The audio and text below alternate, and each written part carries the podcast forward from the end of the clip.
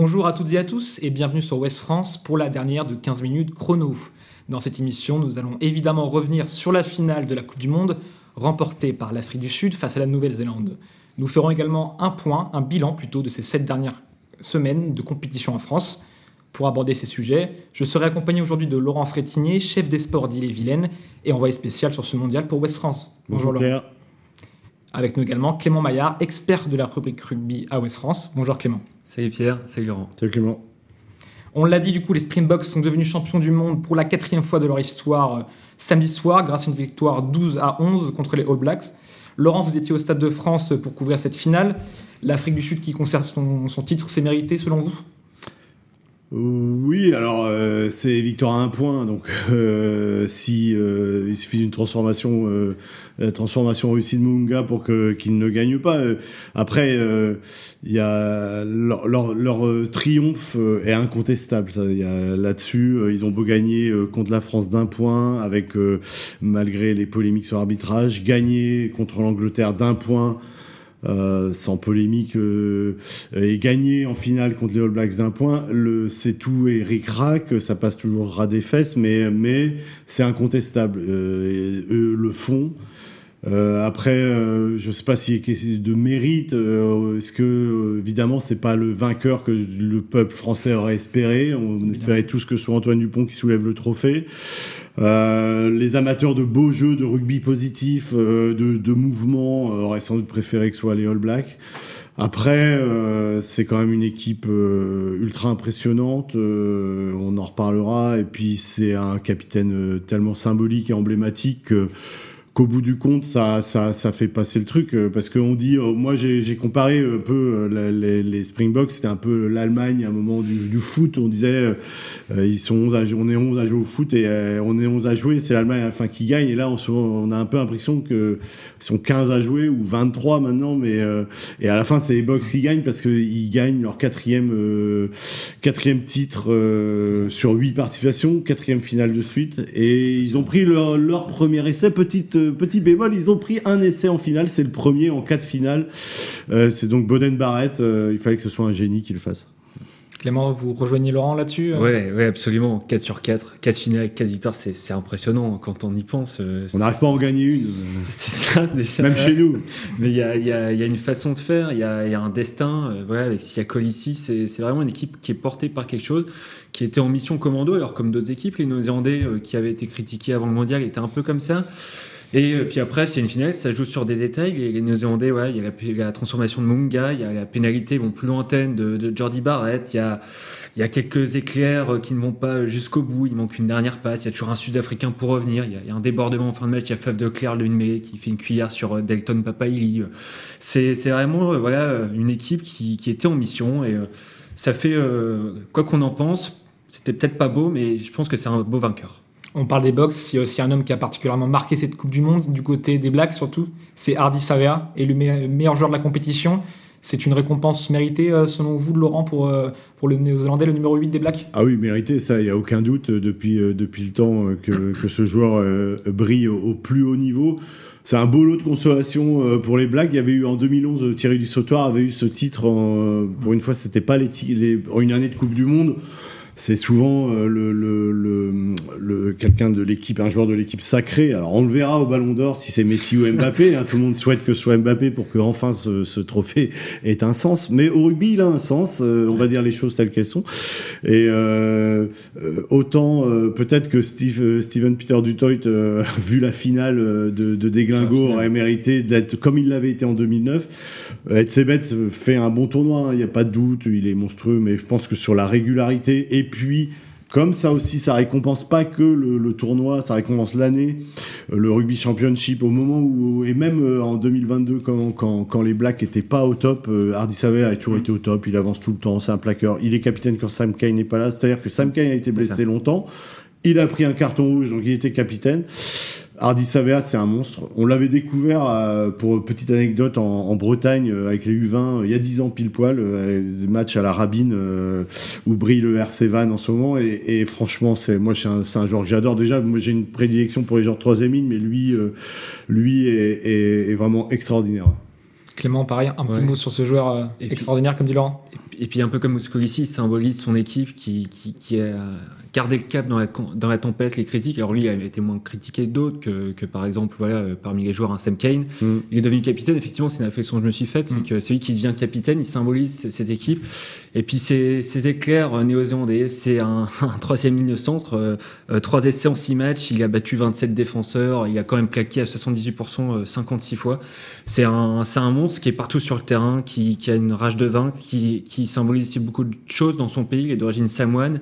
Il est assez impliqué euh, au niveau mondial pour les, la reconnaissance voilà, des, des, joueurs iliens qui sont un petit peu oubliés parfois dans le Pacifique, les Samoans, les Fidjiens, etc.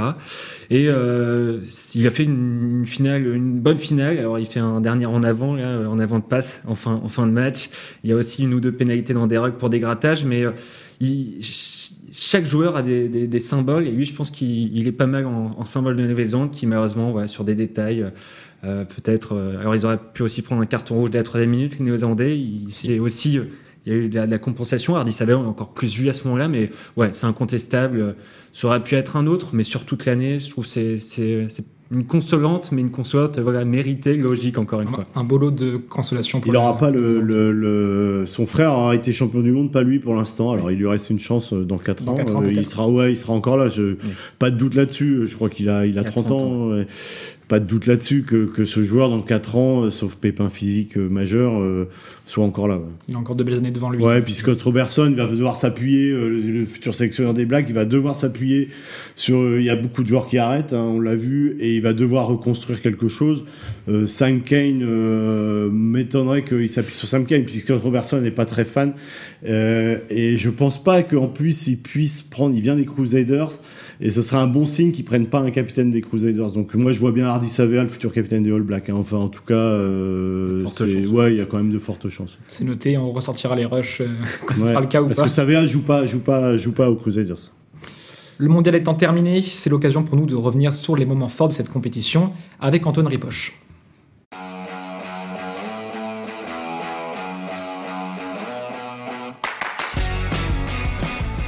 Une pluie battante, des duels âpres, un seul essai inscrit, la finale du mondial a réservé une belle dramaturgie. Le défi physique sud-africain a fini par primer, les Springboks ont été sacrés pour la quatrième fois de leur histoire, record absolu. Meilleur marqueur de la dernière édition au Japon, l'ouvreur André Pollard a inscrit tous les points des box pour un succès 12 à 11, permettant à son emblématique capitaine Sia Colissi de soulever le trophée. Après une phase de poule réussie, les Bleus ont pris la porte en quart de finale, au moment où l'enjeu de l'élimination directe s'est présenté, au moment où la mayonnaise d'un engouement national semblait définitivement monter. Une déception, une frustration même, pour cette génération dorée, battue d'un petit point par les futurs champions du monde. Les larmes d'un Antoine Dupont abattu resteront comme l'une des images fortes de ce mondial. Les supporters français ont longtemps été suspendus à l'état de santé du capitaine et leader technique du 15 de France et ont donc été ravis de revoir le demi du stade toulousain de retour sur un vélo d'entraînement à Aix, amoché, mais sur pied. Sa fracture maxillo-zygomatique, contractée face à la Namibie, ne l'a finalement pas empêché de tenir son rang en quart de finale et de signer un match héroïque malgré la défaite. Si le public français s'est montré frustré après l'élimination des Bleus et parfois même indigne d'un tel rendez-vous de rugby, les matchs du 15 de France ont auparavant donné lieu à une belle communion. Au Stade de France, l'Irlande a également marqué les esprits. Saint-Denis a vu débarquer une véritable marée verte lors des rencontres du 15 du trèfle contre l'Afrique du Sud, l'Écosse puis la Nouvelle-Zélande. À Nantes, la Beaujoire se souviendra du public argentin, coloré et festif pour assister aux deux victoires des Pumas face au Chili puis au Japon. L'élimination de l'Australie au détriment des Fidji constitue sans doute la plus grande sensation de la première partie du tournoi. Mais les images de joie du Portugal dans le même groupe feront date. Déjà éliminés, les Portugais ont joué le jeu jusqu'au bout et se sont offerts les Fidjiens pour clore la phase de groupe et signer leur première victoire en Coupe du Monde. Les loups portugais ont offert le meilleur visage parmi tous les petits poussets, qui seront plus nombreux en 2027 avec le nouveau format à 24 nations. Messieurs, on referme le chapitre sur la finale pour glisser vers le second sujet, c'est celui du bilan global de ce mondial organisé en France. On nous annonçait la Coupe du Monde du jeu, ça a finalement été celle de la dépossession et des défenses. C'est l'un des principaux enseignements, Clément, de, cette Coupe du Monde? Ouais, 40% de possession pour les, les Sudaf en finale, euh, même pourcentage contre nous en quart. Euh, World Rugby a essayé de changer sa législation ou de, de l'adapter, euh, législation d'ailleurs, un peu mieux dit comme ça, pour que le rugby aille vers plus de jeux, vers, vers de l'offensive. Et puis bah, finalement, euh, c'était pas du tout euh, le, le, plan de jeu à avoir pour être champion du monde. Galtier avait tout vu euh, il y a deux ou trois ans en avance, peut-être, en, en, axant les Bleus vers un, système de dépossession. Il a voulu revenir à la possession quand il a vu que World Rugby changeait son, son, fusil d'épaule. Et puis, et puis c'est l'Afrique Sud qui a gagné. Donc c'était c'était pas ce qui était attendu. C'est ce qu'il fallait faire pour gagner. Euh, comme quoi, on en revient toujours à la même chose. À l'Allemagne euh, qui gagne à la fin, il faut, il faut avant tout avoir un, un, bon jeu au pied, une bonne défense pour gagner. Donc c'est un petit peu dommage, mais euh, il va peut-être falloir réfléchir à d'autres choses pour, pour, pour faire évoluer le rugby. Ça va être compliqué. Je pense que tu auras des choses à dire là-dessus et que tu vas en parler prochainement. La, la, la, possession, là, des possessions. Mais ouais, c'est une opinion un peu plus surprenante par rapport à ça. c'est comme ça. Après, il a toujours fallu une bonne conquête, là, une mêlée, la touche, surtout la mêlée. Maintenant, euh, et on, on, parle de World Rugby quand World Rugby dit on veut, on veut euh, inciter le jeu. Ça passe par le jeu au sol. Il faut savoir qu'on parle de la mêlée, il y a 15 mêlées, euh, 16 mêlées, à peu près pareil sur les touches dans un match.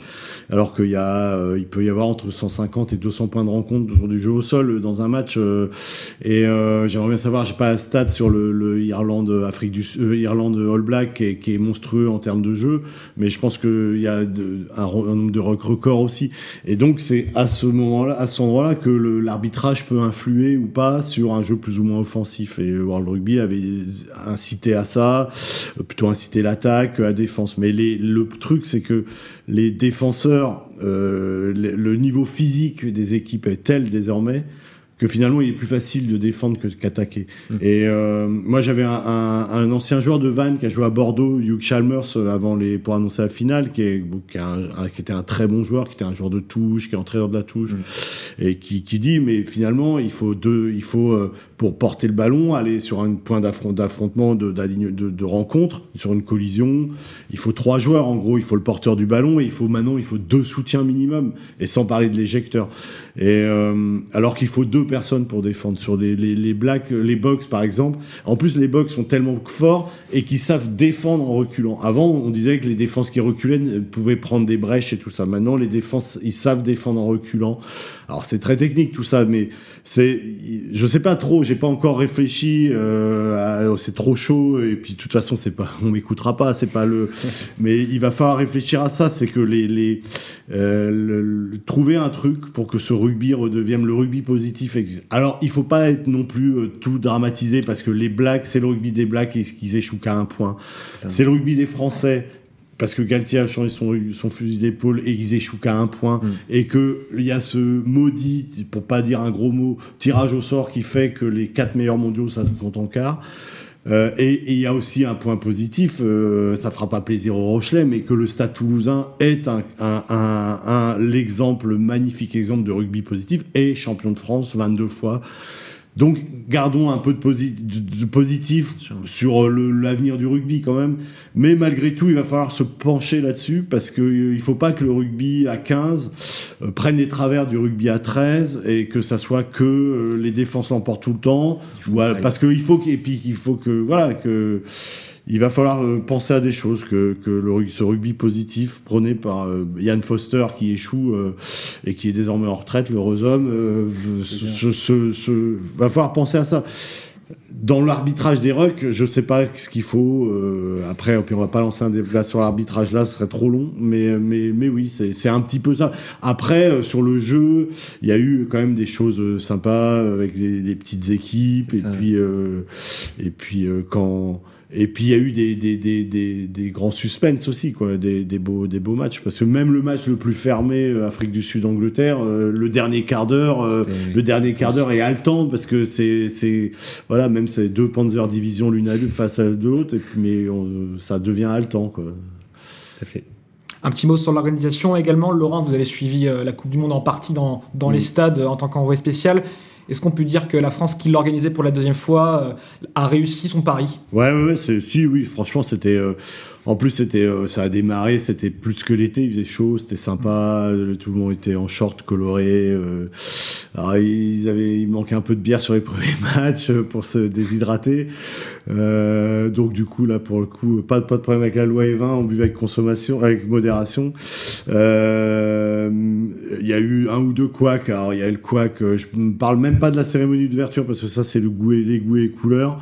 Il y a eu le couac des hymnes, ce qui a été très vite résolu. Ils ont, ils ont mm. vraiment rebondi. Il y a eu celui de Marseille et de Bordeaux pour l'accueil des supporters le premier week-end. Mm. Et après, globalement, c'est vraiment, c'était très bien organisé. C'était assez sympa. Moi, j'ai fait 16 euh, matchs, je crois, euh, quand même. J'ai pas mal euh, euh, traîner mes guêtres en France, euh, dans les trains, les gares, euh, il y avait une ambiance vraiment sympa. Et, et puis, alors après, moi j'ai mis que c'était jusqu'à 5 semaines, jusqu'à l'élimination des Bleus, c'était, il y avait une forme d'euphorie, de, pas de liesse, mais de vraie euphorie.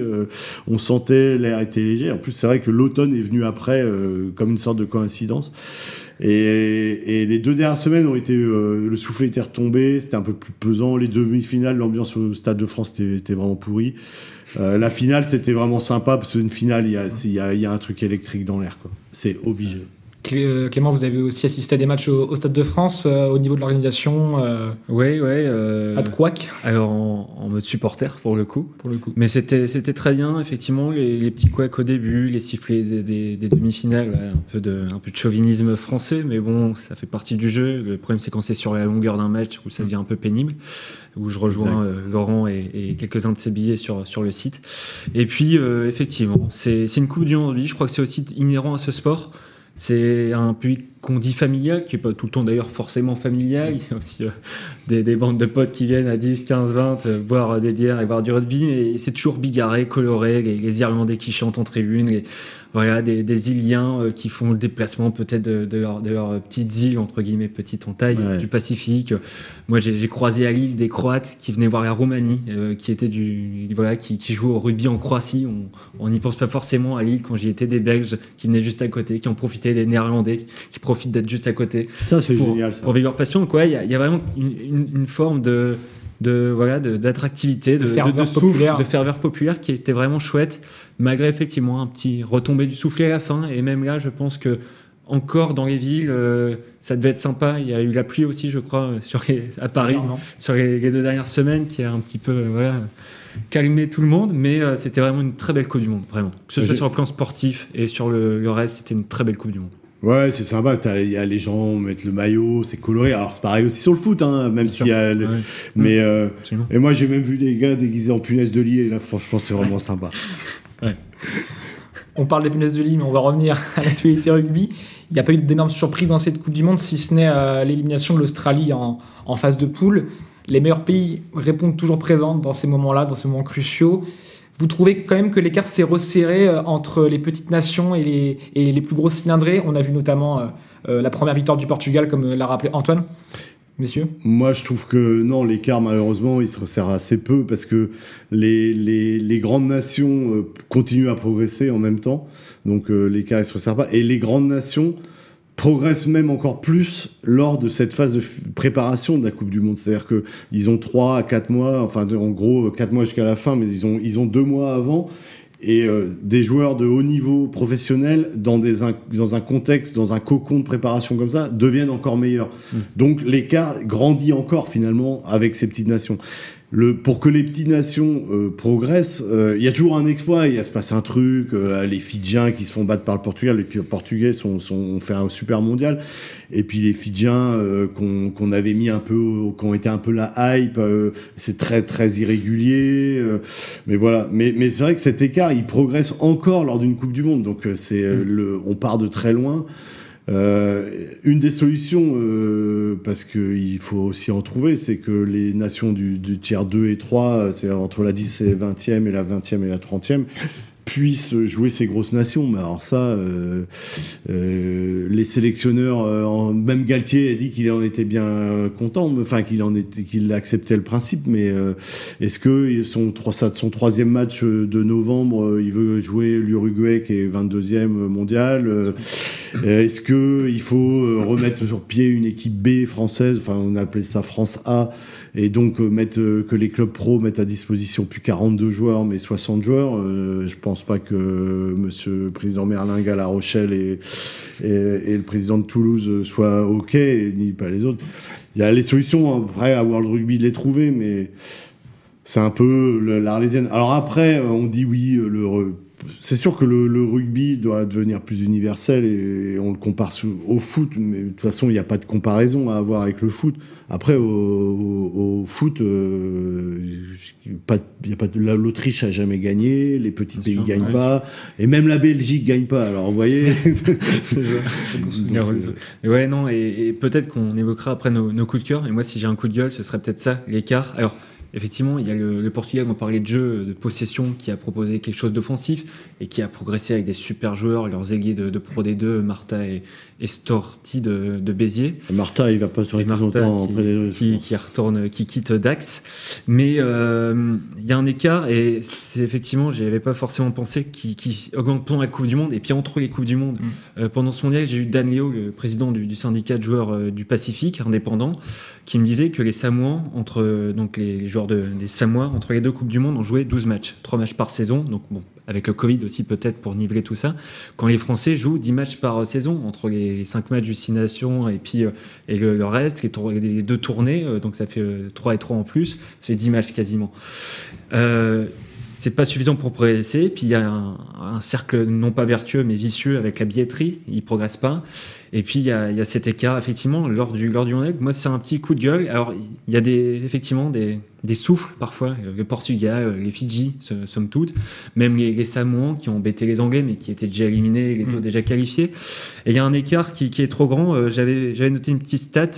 Il y avait euh, entre voilà entre 7 et 10 euh, matchs autour de 50 points entre les grandes nations et les petites nations. Voilà des matchs où il y a eu 50 points ou plus marqués.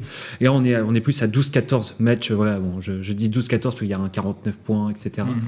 Donc euh, l'écart de points augmente aussi, même si c'est pas si énorme que ça, on pourrait se dire. Mais euh, petit à petit, le rugby grignote et euh, un autre intervenant que j'ai eu pendant cette coupe c'est Becky Meite, ancien joueur de Carcassonne, de Béziers, du Stade français, qui voit rien, qui me parle aussi du budget alloué en Afrique par World Rugby Afrique, qui est de l'ordre d'un million de, livres pour 50 pays à peu près, alors qu'en France, voilà, je crois que la prime de match de la FFR, bon, c'est fédéral, mais donné aux Bleus, je crois qu'il y a 6 millions d'euros de, primes si les Français avaient gagné le mondial.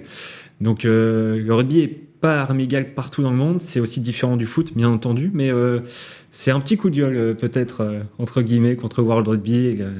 le rugby, s'il se fait universel, effectivement, il y aura quatre équipes en plus. si les quatre équipes en plus, la Belgique peut-être, l'Espagne ne veulent pas se prendre des 100-0 au prochain mondial, euh, ça va être compliqué quand même. Euh, il faut, il faut changer des choses ou bien voilà, petit à petit, tranquillement, euh, aller vers plus d'université universalité.